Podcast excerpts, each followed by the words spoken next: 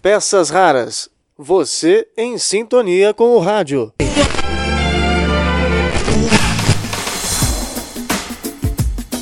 Olá, tudo bem?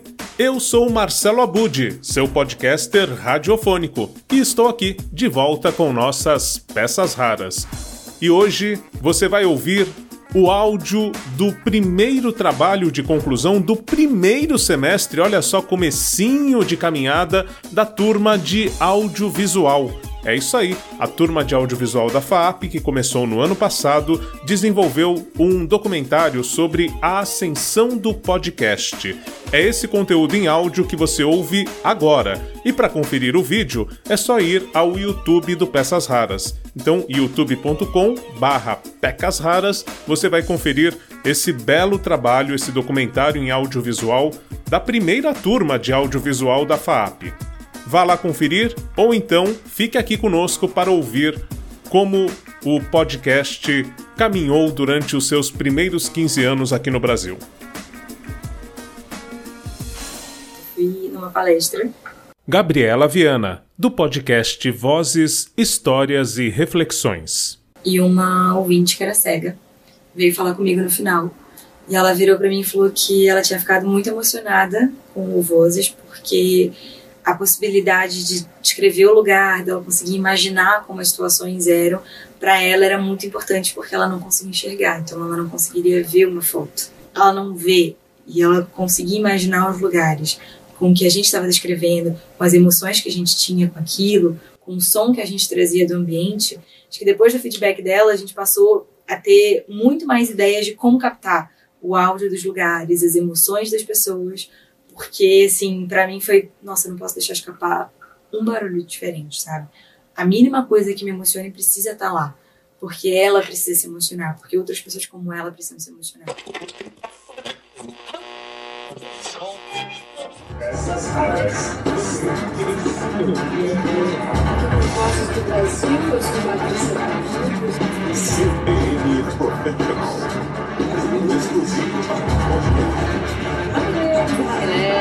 bem-vindos ao nosso exercício semanal de respeito e empatia. Eu sou a Viva Lauer. Eu sou a Cris Barros e esse é o o podcast que faz jornalismo de peito a peito. O podcast é apresentado b9.com.br Então está começando mais um Piwocast, um podcast oficial do Grupo Olá, tudo bem? Por aqui, Marcelo Amante, seu podcaster radiofônico, para mais uma edição das nossas raras.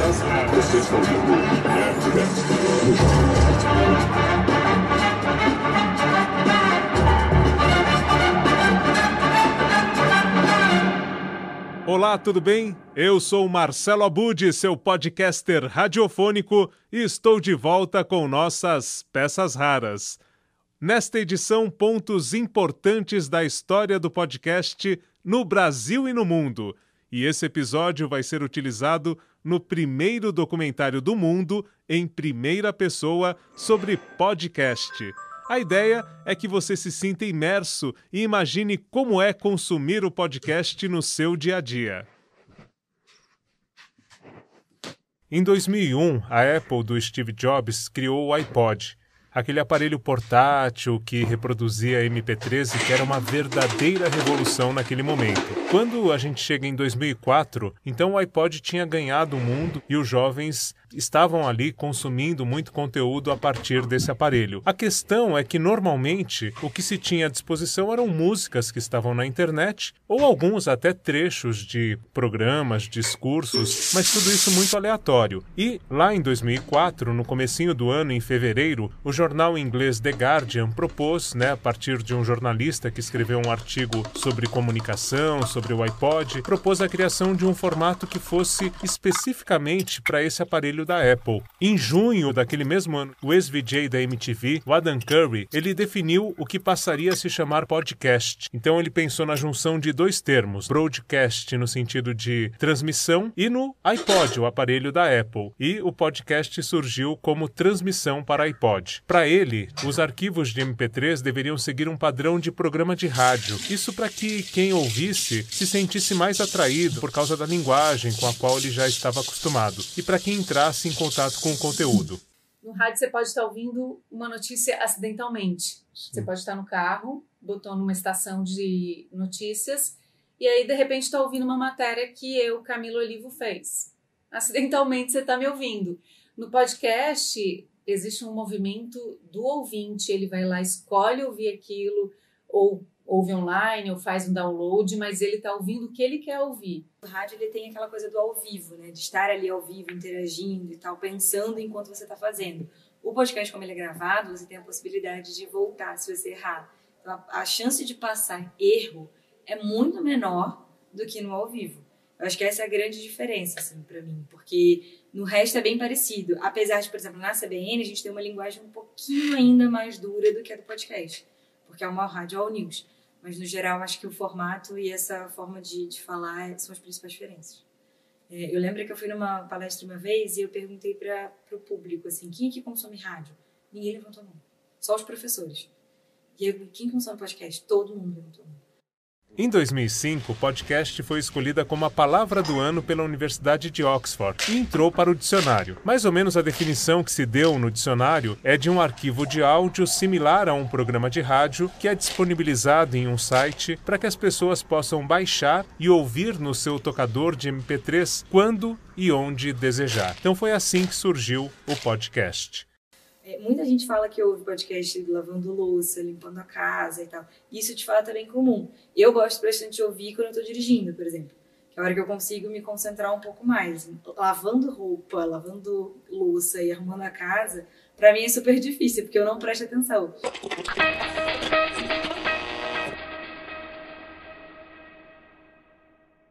Aqui no Brasil, o podcast começa a ser mais comentado a partir do final de 2005. Até 2006, no entanto, havia poucos títulos de podcast. Não chegavam a 30. Foi quando surgiu uma empresa criada pelo radialista Bruno Bortolan. O Bruno criou aqui no Brasil a Podcast One. E com isso, a Podcast One era o que a gente hoje pode associar com o YouTube permitia que qualquer pessoa sem conhecimentos de internet, HTML e coisas do tipo criasse o seu canal apenas com autopublicação, ou seja, você colocava o título, subia o arquivo de MP3 e aí você ia criando o seu canal. E com a Podcast One começaram a surgir muitos podcasts brasileiros e o público jovem passou a ter mais contato com esse formato. Bom, mas era muito trabalhoso para o ouvinte ter acesso a esse conteúdo. Ele precisava, assim como a gente ouviu viu na definição que entrou para o dicionário, precisava baixar, normalmente ele fazia isso de um computador conectado à internet, e aí transferir por meio de um cabo aquele arquivo de MP3 que ele baixou no computador para o aparelho de MP3, o iPod ou outros que já existiam lá em 2006, 2007. E o iTunes era o programa mais utilizado para baixar e organizar esses conteúdos de áudio. Ele permitia que você agregasse um código e sempre que houvesse atualização, recebesse essa comunicação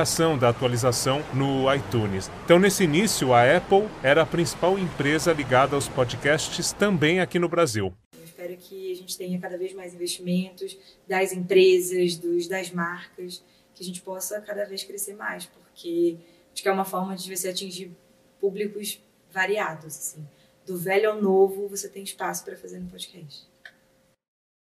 Em outubro de 2005, surgem os primeiros podcasts aqui no Brasil criados para marcas. Um deles foi o Super Surf da Volkswagen e o outro eu tive o privilégio de fazer parte da criação, o Sonicast, que trazia os destaques das séries dos canais Sony. A curiosidade é que nesse início, como era pouco popular ainda o formato, a Volkswagen, por exemplo, para que as pessoas conhecessem o podcast, distribuiu o primeiro episódio em formato de CD Todo mundo que passava por uma concessionária Volkswagen recebia um CD com esse primeiro episódio, que era uma cobertura do campeonato Super Surf, e depois, para ouvir os outros episódios, tinha de entrar num hot site que a Volkswagen tinha criado. Já a Sony escolheu o caminho da newsletter, pegou todo mundo que estava cadastrado no site e enviou o comunicado: olha, tem aqui uma novidade que é o Sonicast, um áudio com os destaques das séries do canal, você vai curtir ouvir podcast é super democrático, é como, como foi o movimento na,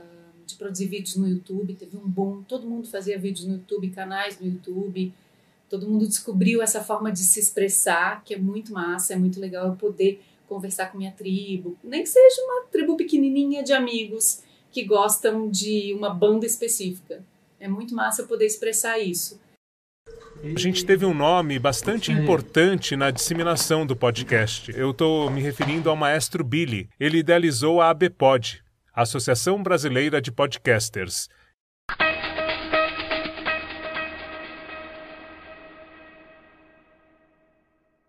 Do final de 2018 para cá, quando Google e Spotify entraram para valer de cabeça nesse universo do podcast. Então, essa mudança que a gente nota também no Brasil é no cenário mundial. Google criando, além do Google Podcasts, criando ranqueamento para que os podcasts apareçam nas buscas, concursos para incentivar a criação de podcasts pelo mundo e, no caso do Spotify, que hoje se intitula como a casa do podcast, realmente direcionando toda todas as forças e investimentos para esse tipo de conteúdo. Então, com isso, a gente passa a ter no Brasil um interesse muito maior, já que o podcast hoje está presente no dia a dia das pessoas, pelo menos em termos de se ouvir falar sobre. Aí a Globo entra nessa história, a CBN, que também é da Globo, já produzia podcasts muito bons, né? Antes mesmo dessa onda, e aí acaba investindo ainda mais. Então a gente tem um cenário hoje que ainda é muito voltado ao público jovem jovem. Também há muitos conteúdos para quem pratica esporte e consome podcasts, mas além dessa fatia que historicamente já é a que ouvia podcasts, por isso os assuntos de cultura pop, música e tudo mais, hoje há um grande interesse de outras pessoas, de idades diferentes também, de perfis mais heterogêneos. Então a gente tem podcasts sendo pensados para um público mais amplo, conteúdos diferentes, e quando a gente pensa, por exemplo, próprio Spotify como referência para a distribuição dessas novas ideias. E outro fator que aconteceu lá em 2005, 2005, 2006, mas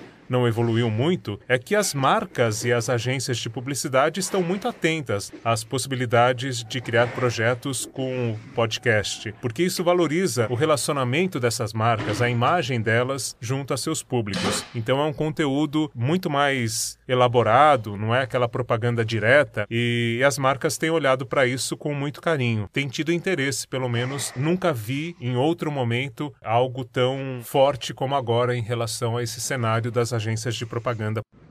O perfil de público tem sido mais diversificado também. Então, pessoas com 30, 40 anos estão criando o hábito de ouvir podcasts e no caso do café da manhã da Folha, por exemplo, muitos estão ouvindo diariamente no carro, enquanto estão realmente tomando café. A duração de 20 minutos é bastante adequada para isso e a gente vai criando novos públicos. E há projetos sendo pensados para pessoas com mais de 50 anos. Muitos destes são distribuídos também no YouTube. Então a pessoa cria um podcast, coloca nas plataformas, no Spotify, Deezer, etc e tal, mas também, quando pensa num público mais adulto, coloca ali uma imagem e o som do podcast no YouTube. Por quê? Porque essas pessoas muitas vezes estão mais acostumadas a acessar pelo YouTube. Enquanto isso acontece, enquanto não muda esse comportamento, para pessoas adultas com mais de 50 anos, esse é um caminho que tem sido utilizado por alguns produtores.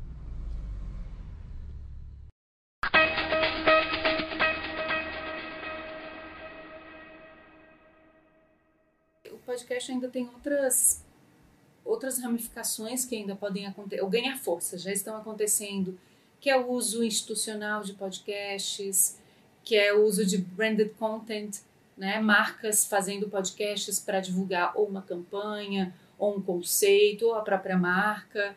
Essas ramificações ainda vão ganhar mais força. Isso eu acho que é o que está mais incipiente assim, em termos de produção de conteúdo e que tem mercado gigantesco. Nós fizemos na FAP um estudo junto ao Núcleo de Inovação em Mídias Digitais e justamente a ideia foi essa: estudar as tendências do podcast no Brasil. As agências de propaganda, as emissoras de rádio e televisão estão cada vez mais voltadas à criação para este formato. A CBN saiu na frente, é um dos principais exemplos neste sentido. E especialistas nos mais diversos assuntos, além dos youtubers, tem criado seus canais de áudio e isso tem trazido um público cada vez mais amplo para o cenário do podcast, ou a podosfera, como se costuma falar. O que fica claro é que o engajamento do público com os podcasts que acompanha é crescente, inclusive nas redes sociais, ou seja, as pessoas comentam muito aquilo que ouvem nos seus podcasts preferidos. Então eu vejo um futuro ainda mais promissor para esse formato, ampliação do público, tanto em termos de idade como classes sociais, nas periferias das grandes cidades, no interior do país. O acesso à internet ainda não é essa realidade como a gente tem nas grandes capitais. Então se criam alguns mecanismos, por exemplo, a pessoa vai a uma biblioteca pública, usa o Wi-Fi para baixar aquele áudio e depois ouve no caminho. É uma educação midiática que está acontecendo. Então eu vejo essa ampliação de público cada vez maior.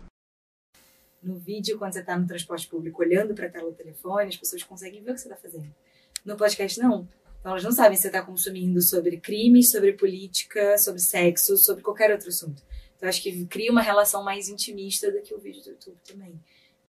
E para finalizar, quem está pensando em fazer um podcast, eu acho que tem algumas perguntas que vale deixar aqui. A gente tem que pensar como é que vai chamar esse podcast, quanto tempo de duração vai ter, para quem eu vou falar, qual é o meu público, de quanto em quanto tempo eu devo atualizar esse conteúdo, que recursos sonoros eu vou usar nas vinhetas, na trilha, para criar um clima para o assunto que eu trato, quantas pessoas vão apresentar e quem são essas pessoas, como é que é o perfil desses apresentadores, que quadros vão ter, posso ter mais de um segmento dentro do podcast e qual estilo eu vou adotar. Se ele é informativo, se ele tem o formato de uma reportagem, se ele é de entretenimento e eu vou usar que era chamado de radioteatro antigamente, hoje a gente chama de audiodrama, enfim, qual estilo que eu vou adotar para transmitir aquele conteúdo que eu imaginei. Por hoje é isso. Até a próxima, quando eu volto com mais peças raras para você.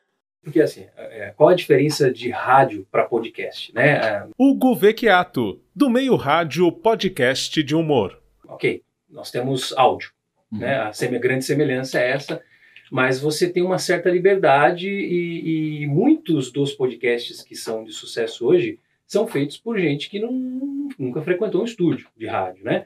É, então, assim, de alguma forma isso é bom, porque é cabeça fresca, né? No- Novidade, é interessante ver como o- a- essas pessoas trabalham com o áudio, né? Poderia ter ido para o YouTube, mas não era no nosso interesse, a gente queria brincar com áudio. Leandro Gouveia, do meio rádio podcast de humor. E o podcast, era- o podcast está virando o YouTube do, né, do áudio. O Spotify está investindo nisso para que as pessoas mesmo gravem no próprio celular. Daqui a pouco as pessoas vão poder publicar no Spotify como já publicam no YouTube.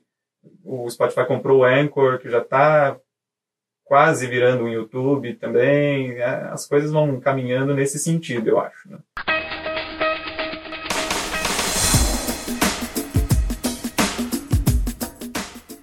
Esse então foi o áudio do documentário A Ascensão do Podcast, que você pode conferir no canal Peças Raras do YouTube. Bom, se você ficou até aqui, deve ter se surpreendido com algumas informações que nós contamos nesse documentário. E para saber mais sobre podcast, inclusive fazer o seu podcast com muita qualidade, eu e a Gabriela Viana, que você acompanhou aí no documentário, estaremos a partir desta quarta, dia 21 de outubro, ou seja, amanhã, com o curso Podcast Planejamento, Criação e Produção na FAAP. É um curso online e você ainda pode se inscrever para participar. Mais informações, é claro, estão lá no blog Peças Raras, pecasraras.blogspot.com. Um grande abraço e até a próxima, quando eu volto com mais peças raras para você.